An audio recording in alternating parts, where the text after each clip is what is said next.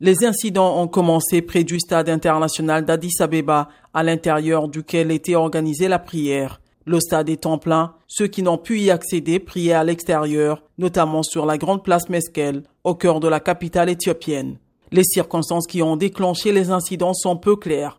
Un responsable musulman affirme qu'un policier a tiré accidentellement une grenade lacrymogène vers des fidèles rassemblés pour la prière. De son côté, la police indique qu'une émeute provoquée par quelques individus lors de la prière de l'Aïd a provoqué des dégâts matériels affirmant dans un communiqué que le calme a été rétabli. Elle ajoute qu'elle informera ultérieurement le public quant aux origines de l'émeute.